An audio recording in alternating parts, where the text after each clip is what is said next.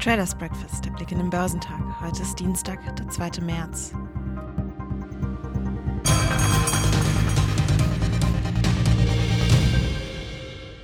Am US-Aktienmarkt legten richtungsanweisende Staatsanleihen um 0,1 Prozent auf 133 Punkte zu. Die Rendite sank zugleich auf 1,4 Prozent.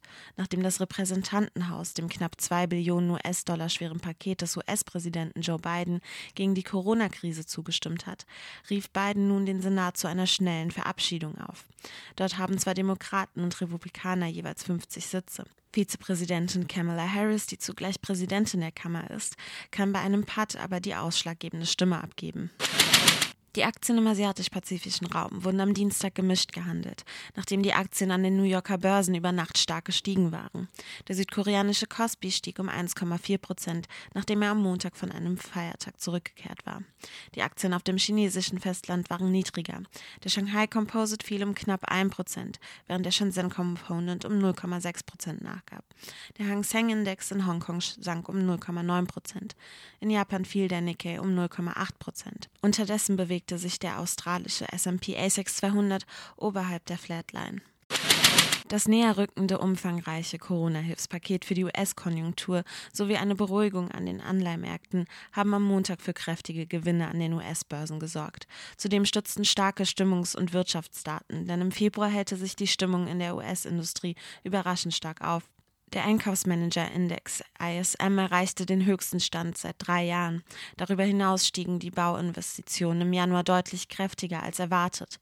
Der weltweit bekannteste Index Dow Jones Industrial schloss knapp zwei Prozent höher auf 31.536 Punkte. Damit rückte er wieder an sein Rekordhoch vom vergangenen Mittwoch bei etwas über 32.000 Punkten heran. Der marktbreite S&P 500 stieg um 2,4 Prozent auf 3.902 Punkte und der technologielastige Nasdaq 100 rückte um 2,9 Prozent auf 13.283 Punkte hervor. Zu den besonders gefragten Werten am US-Aktienmarkt zählten jene, die zuvor stark verkauft worden waren. Boeing etwa gewannen als Spitzenwert im Dow 5,8 Prozent, Apple stiegen um 5,4 Prozent und Intel gewann 3,5 Prozent.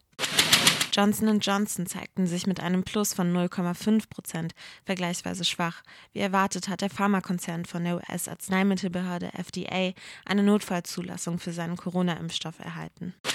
Spitzenreiter im Nasdaq 100 waren die Aktien von Zoom Video mit plus 9,7 Prozent, die nachbörslich sogar um weitere 4,5 Prozent stiegen. Der Softwarekonzern, der Videokonferenzen für Unternehmen anbietet, legte nach dem Handelsschluss seine Quartalszahlen vor.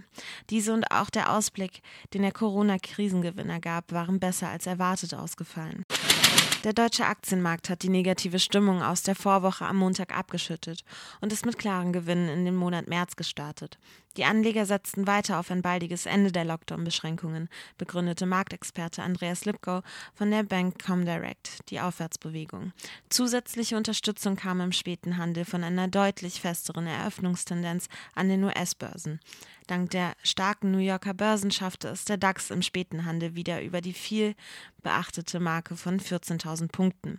Letztlich gewann der Leitindex 1,6 Prozent auf 14.013 Punkte und endete damit nur knapp unter seinem Tageshoch.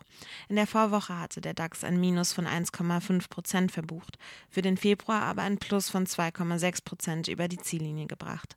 Der MDAX rückte am Montag um 2 Prozent auf 31.901 Punkt vor.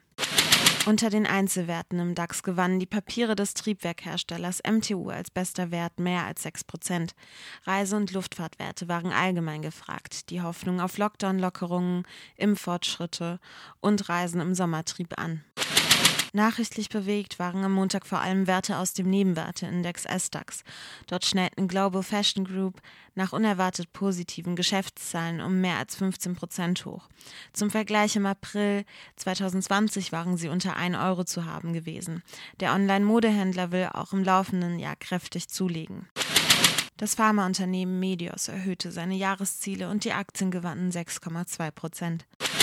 Die teilweise Wiedereröffnung von Baumärkten in einigen Bundesländern lockte die Anleger in die Aktien von Hornbach Baumarkt, die um 5,3 Prozent zulegten. Dagegen ging es für die Aktien des